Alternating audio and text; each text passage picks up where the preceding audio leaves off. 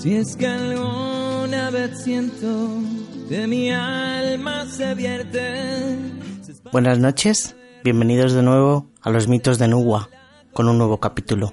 Estamos terminando julio y esta semana amenaza la primera ola de calor. Bienvenido por fin, los 40 grados. A mí me encanta. Espero que los que lleváis mal este tiempo se os haga liviano y pase rapidito.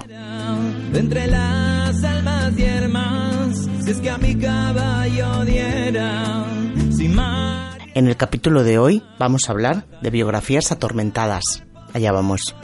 viaje reciente y aunque lejos recordar este lugar Según la tradición, que tergiversó sus datos biográficos para ofrecer una imagen sesgada de él, la vida del gran escritor trágico griego Eurípides estuvo marcada por el signo de la desgracia. Nació el mismo día en que sus compatriotas vencían a los persas en la batalla de Salamina, desarrollada en la embocadura del estrecho de Euripo, circunstancia de la que precisamente proviene su nombre.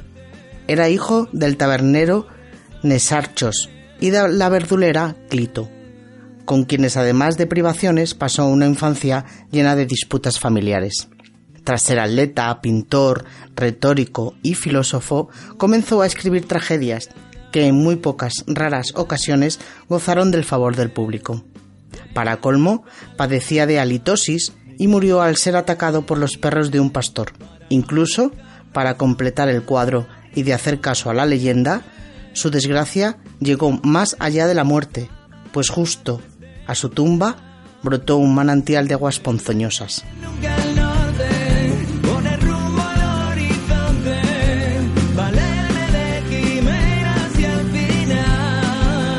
De ser ciertas las pocas noticias legendarias sobre su vida, la profesión original de Sócrates hubiera tenido que ser, a consecuencia de su linaje, la de picapedrero. Sin embargo, abrió una escuela de filosofía. Durante toda su vida se jactó de ser pobre, y cómo sostuvo que la riqueza y todo afán de lucro eran éticamente indeseables. Se mantuvo siempre consecuente, negándose, por ejemplo, a cobrar sus lecciones. Según algunos relatos, se cuenta que, pese a su gran fama, su indigencia fue tal que su esposa, Shantipa, hubo de trabajar como lavandera para mantener a la familia.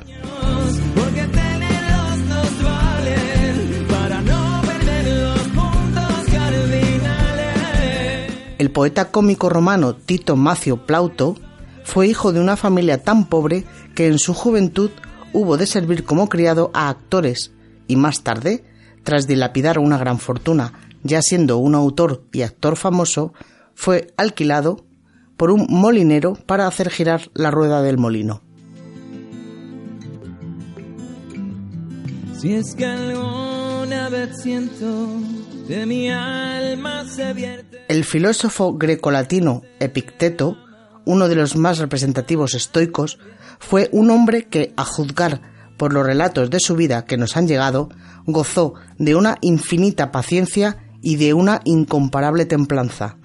Por ejemplo, el historiador Celso cuenta que cierto día que Epicteto, que como se sabe era esclavo, era maltratado por su cruel amo Epafrodito, el paciente filósofo le avisó de que si seguía retorciéndole una pierna en el aparato de tortura, cual llevaba haciendo un rato, no sería de extrañar que acabara rompiéndosela. Ocurrido el desenlace previsto, Epicteto, impertérrito, le dijo a Epófrito, ya os había dicho que ocurriría. Si damos por cierta esta anécdota, no es de extrañar que toda su doctrina se resumiera en su conocido lema abstente, resígnate.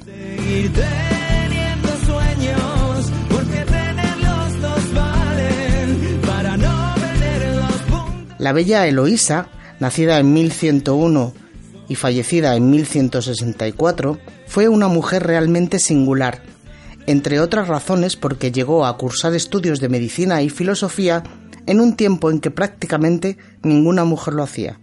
Su tío, el canónigo Fulberto, con quien vivía, contrató al filósofo y teólogo Pierre Berenguer, más conocido con el seudónimo de Abelardo, a la sazón profesor en la Universidad de París, para que adiestrara a su sobrina en dichos saberes. Por entonces, Eloísa tenía 16 años y Abelardo 38. Entre ambos surgió un apasionado amor. Fruto de él, la inteligente y bella pupila quedó embarazada. En tal tesitura, Abelardo simuló su rapto y la envió a Bretaña, a casa de una hermana suya, donde Eloísa dio a luz a un niño, al que, por cierto, impusieron el curioso nombre de Astrolabio. Ante las reclamaciones de Fulberto, Abelardo accedió a casarse con la joven, siempre que la ceremonia se celebrara en secreto y su matrimonio no fuera nunca desvelado. Pero la propia Eloísa rechazó la proposición para no perjudicar con el posible escándalo la reputación y la carrera de su amado. Pese a ello, finalmente se casaron. A pesar del pacto, Fulberto hizo pública la noticia y Abelardo envió a su esposa a la abadía de Argenteul para reducir los efectos del escándalo. Mas creyendo el iracundo Fulberto que lo que realmente intentaba Abelardo era deshacerse de su esposa, contrató a unos sicarios que irrumpieron en la casa del filósofo y siguiendo las instrucciones del canónigo lo castraron. Desolada con tan triste noticia, permanecería el resto de su vida convertida en una sabia y apacible abadesa, pero sin olvidar nunca su imperecedero amor por el mermado filósofo. Este volvió tras un tiempo a recibir permiso para dar clases y fundó en la región de Champagne la famosa escuela de filosofía de Paráclito, actividad con la que poco a poco fue olvidando a Eloísa. Sin embargo, sus ideas, avanzadas a ojos de la ortodoxia católica, le hicieron caer otra vez en desgracia, ir a ser sucesivamente condenadas por el Sínodo de Soissons y en el Concilio de Sens, acabando sus días como simple monje en un convento, escribiendo libros de teología y su famosa autobiografía Historia de las desventuras de Abelardo. Eloísa, que le sobrevivió 22 años, murió aún enamorada en un retiro bretón, siendo enterrada por fin junto a su amado.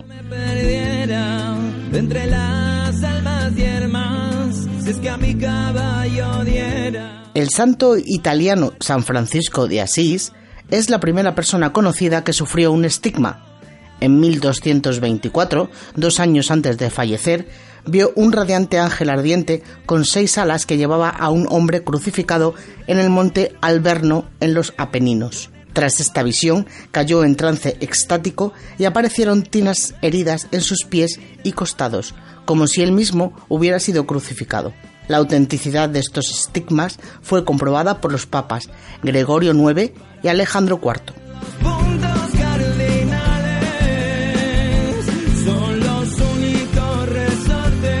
En cierta ocasión en que el emperador Jung Lo, que gobernó China entre 1402 y 1424, tuvo que ausentarse por largo tiempo de la capital. Dejó a su consejero, el general Kang Ping, al cuidado de su harén. Buen conocedor del carácter paranoico e irascible del emperador, este general tuvo la idea de prevenir la sospecha de que hubiera seducido a sus concubinas que indudablemente Jung Lo volcaría sobre él a su vuelta. Para ello, se castró e introdujo su pene en el equipaje de viaje del emperador antes de que éste partiese. Nada más regresar a la capital, como había previsto el general, el emperador le acusó de no haber respetado sus votos de mantenerse alejado de sus mujeres. Con Ping, tranquilo, se dirigió al equipaje del emperador y recuperó su pene, demostrándole así que tal acusación había sido infundada. El emperador, conmovido por el gesto de su general, le nombró inmediatamente jefe de sus eunucos e incluso a su muerte levantó en su honor un templo, nombrándole protector eterno de todos los eunucos.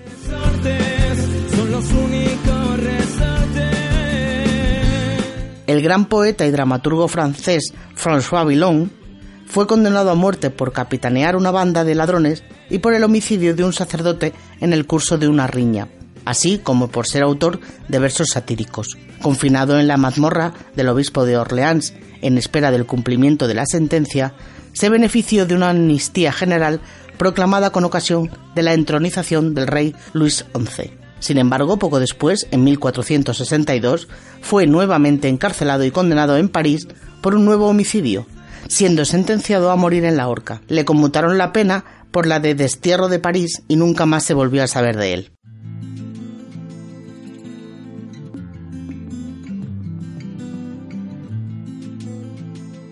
La religiosa dominica peruana Isabel Floret, de nombre religioso Rosa de Lima, que nació en 1586 y falleció en 1618, que fue la primera santa sudamericana, representa un ejemplo extremo de mortificación voluntaria a mayor gloria de Dios.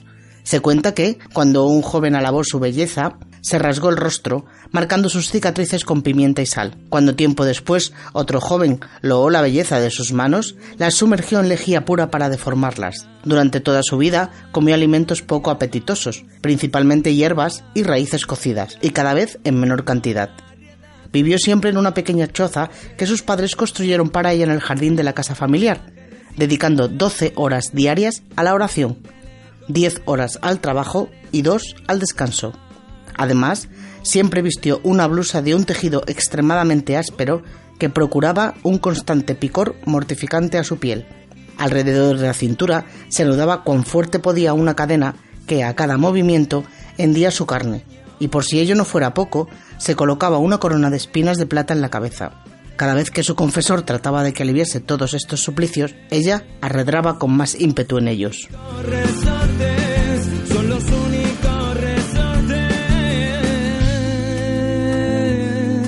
El compositor alemán George Friedrich Handel sufrió a los 52 años un ataque de apoplejía que le paralizó la mano izquierda, casi al mismo tiempo que perdió totalmente la vista.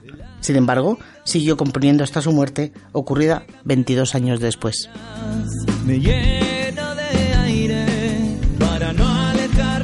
La madre de Jean-Jacques Rousseau, de 1712 a 1778, murió al darle a luz, y ello provocó que su hijo recibiese una educación muy desordenada, que influiría tanto en su obra como en su vida posterior, generándole un carácter y un temperamento muy inestables.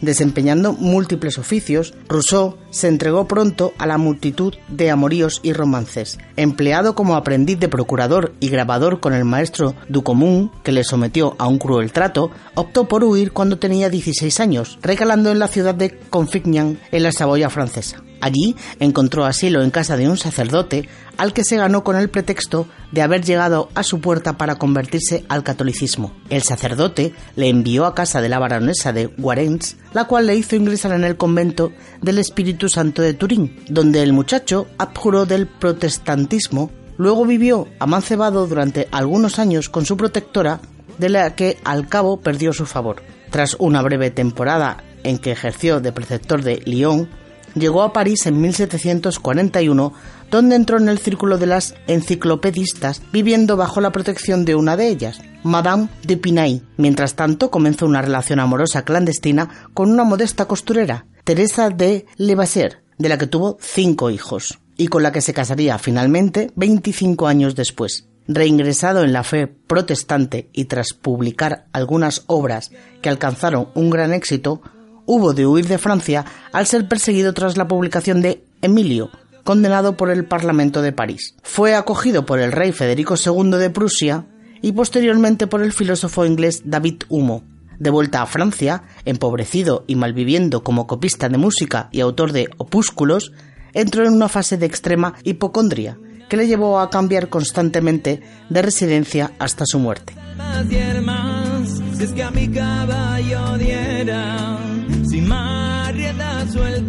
Al morir en 1805 a los 47 años en la batalla de Trafalgar, Horatio Nelson, que por cierto, aunque ha pasado la historia como el almirante Nelson, nunca obtuvo este grado, sino solo el de vicealmirante. Había sufrido la malaria en sus viajes por las Indias orientales y occidentales, había perdido un ojo mientras luchaba en Córcega y su brazo derecho en Tenerife. No es de extrañar a la vista de ello que, según cuentan los cronistas, el supersticioso Nelson, antes de entablar la batalla de Trafalgar, clavara una herradura de la suerte en el mástil de su nave almirante, la Victory. Lo cierto fue que tal vez esta herradura trajo muy buena suerte a Gran Bretaña, cuya victoria en Trafalgar detuvo para siempre los planes invasores de Napoleón, pero no impidió que Nelson muriera en la batalla.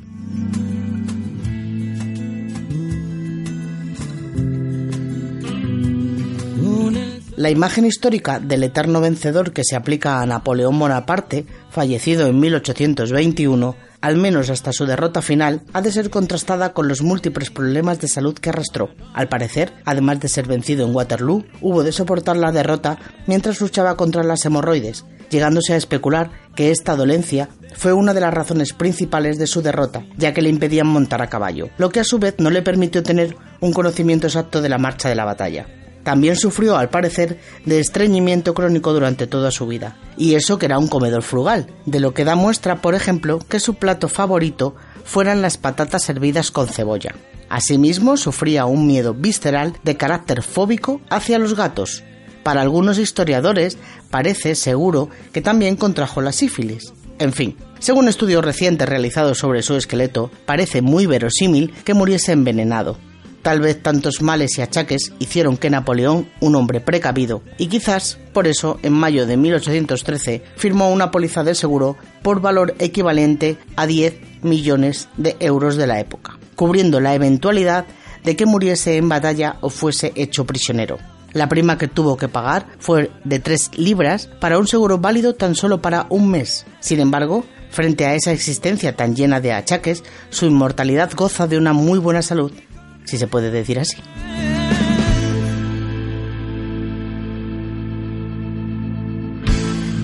La infancia del escritor, filósofo y economista inglés John Stuart Mill, que nació en 1806 y falleció en 1873, transcurrió sometida a la férrea disciplina que le fue impuesta por su padre, el erudito James Mill. A los tres años, su padre le enseñó griego antiguo, a los cuatro le introdujo en la historia y a los ocho le avezó en latín, geometría y álgebra. A los doce años, John Stuart ya conocía a fondo las obras de Virgilio, Horacio, Ovidio, Terencio, Cicerón, Homero y Sofocles, y demás figuras de la cultura grecolatina, leídas todas ellas en su lengua original.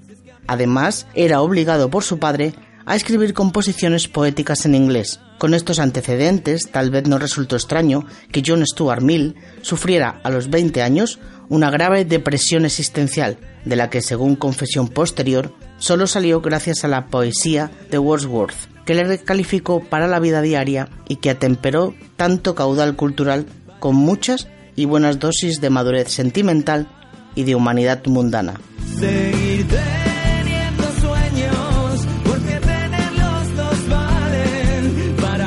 Fyodor Dostoyevsky nació en el manicomio en que su padre trabajaba de médico. En su infancia vivió pues en permanente contacto con los enfermos mentales, lo que marcaría su vida e impregnaría toda su obra literaria con una fructífera vocación por la introspección psicológica de sus personajes. Además, hubo de convivir durante toda su vida con la pobreza y las enfermedades. La epilepsia y los continuos problemas familiares influyeron en su atormentada literatura, para colmo, cuando era un escritor muy famoso, fue condenado a muerte por sus ideas revolucionarias, aunque en el último momento esta condena fue conmutada por trabajos forzados y el destierro a Siberia.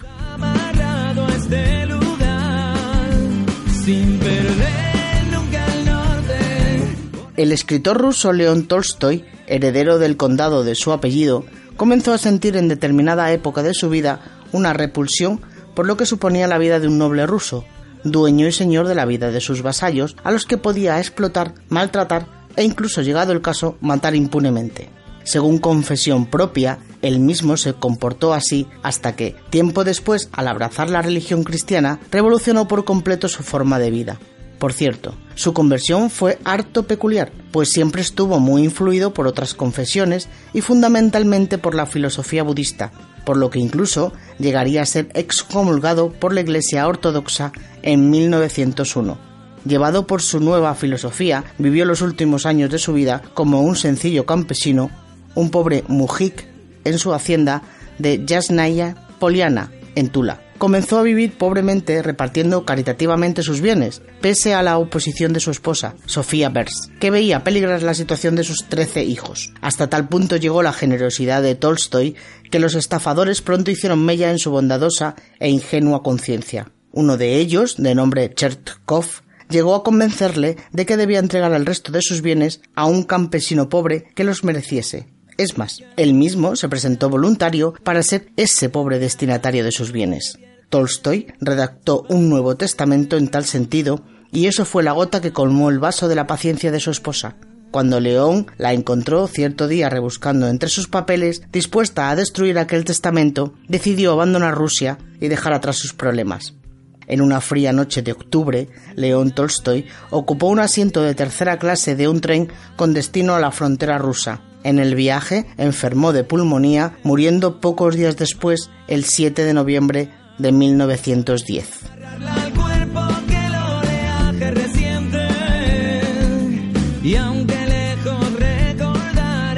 El filósofo alemán Friedrich Nietzsche, desengañado del amor y misógino, sobre todo después de ser rechazado por Lu Andrea Salomé, se amparó el resto de su vida en su hermana, secretaria, consejera y, según indicios, amante Elizabeth. Incluso cuando su hermana se casó con un terrateniente y esclavista paraguayo de apellido Forster, la siguió a América. Vuelto a Europa, comenzó a dar crecientes muestras de locura, según se cree a consecuencia de una sífilis mal curada. Meses después, murió en los brazos consoladores de su hermana, que además fue quien recopiló y publicó sus obras póstumas.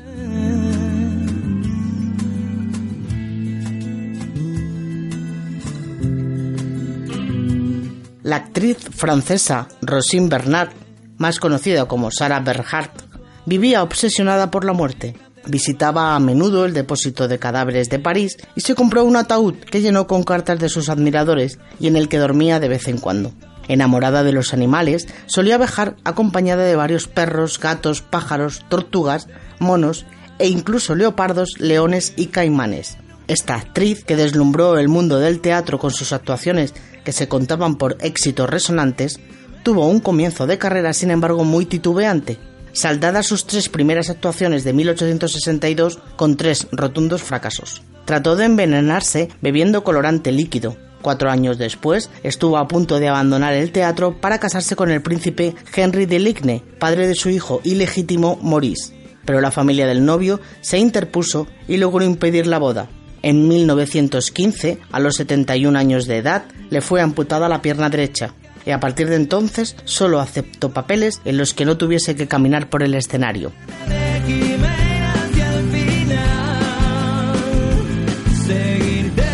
El escritor irlandés afincado en Inglaterra, Oscar Wilde, que falleció en 1900, vivía gracias a la fortuna personal de su esposa, Constance Mary Joy, lo que le permitía moverse con desahogo entre la alta sociedad inglesa de la época y dedicarse a la literatura hasta que fue difamado por el marqués de Kensberry, padre de Lord Alfred Douglas. El escritor se creyó contra el marqués, quien se vengó acusándole formalmente de homosexualidad y sodomía, consiguiendo su encarcelamiento en la cárcel de Reading, donde Wilde pasó los años sometido a trabajos forzados. Esta condena provocó la ruptura de su matrimonio, la ruina económica, el descrédito artístico y el rechazo social, hasta el punto de que tras su escarcelación, Wilde solo tuvo que marcharse a vivir a París, donde moriría bajo nombre falso en la más completa ruina moral y económica.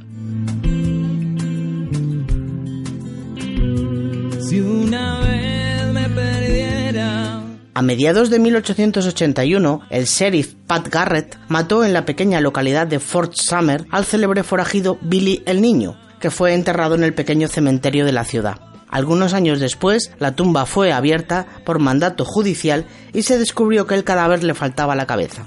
Esto aumentó la leyenda que ya circulaba sobre la vida y las andanzas de aquel célebre bandido adolescente. William Bonney, más conocido como Billy el Niño, había nacido en Nueva York en el año 1859, hijo de emigrantes irlandeses. Aún muy pequeño, marchó con su familia al territorio de Nuevo México, donde creció en un ambiente mexicano, hablando por cierto en español. A los 12 años tuvo su primer tropiezo con la ley al matar a cuchilladas a un hombre que estaba agrediendo a un amigo. Obligado a huir de la justicia, llegó a México, donde comenzó a forjar su fama como integrante de la banda de cuatreros de Jesse Evans. Denunciado por un periódico, tuvo que huir de nuevo, reapareciendo en el Valle de Lincoln, donde se listó en un ejército de matones que participaba en una guerra entre dos facciones enemigas. Derrotado su bando, continuó su vida de forajido hasta que un nuevo gobernador llamado Lewis Wallace, más conocido en el mundo literario por haber escrito años después la famosa novela Ben-Hur dictó una amnistía general. Billy se entregó a la justicia con la esperanza de poder cambiar de vida, pero fue encarcelado bajo la acusación de asesinato.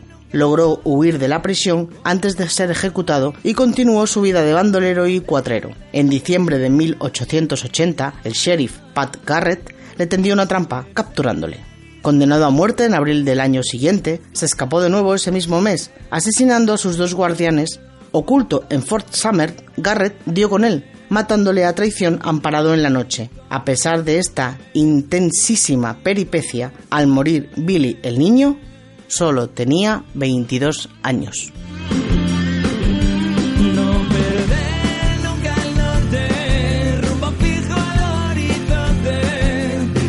El considerado como poeta lírico más grande de la literatura moderna escrita en alemán, Rainer Maria Rilke, fue tratado por su madre como una niña durante los seis primeros años de su vida. Incluso era llamado Sofía y era vestido siempre con ropas femeninas.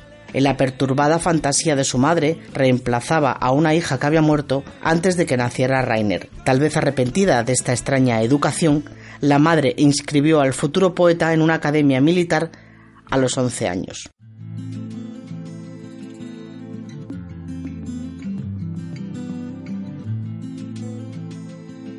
Similar trato recibió en su infancia el que sería general del ejército de los Estados Unidos Douglas MacArthur, de 1880 a 1964, que fue vestido con faldas por su madre hasta que tuvo ocho años. Durante toda su vida sufrió un fuerte complejo de Edipo, que sin embargo al parecer no añadió trastornos de personalidad conocidos a su estado mental.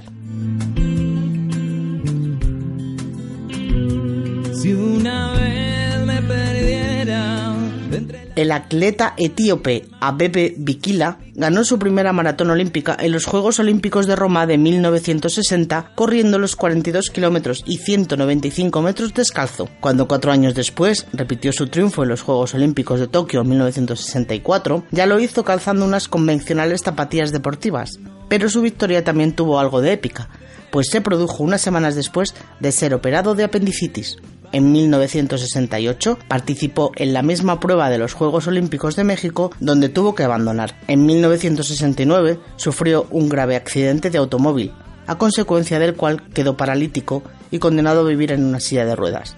Sin embargo, no se desanimó del todo y participó en los Juegos para Parapléjicos de Stoke Mandeville, en Inglaterra, en la competición de baloncesto en silla de ruedas. En 1973, una hemorragia cerebral acabó con su vida a los 41 años.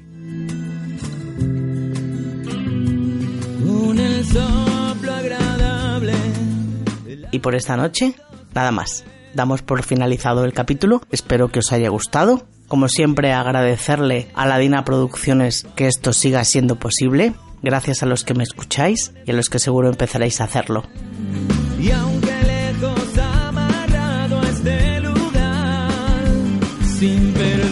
La canción de hoy es de la caja de Pandora y se titula No perder nunca el norte.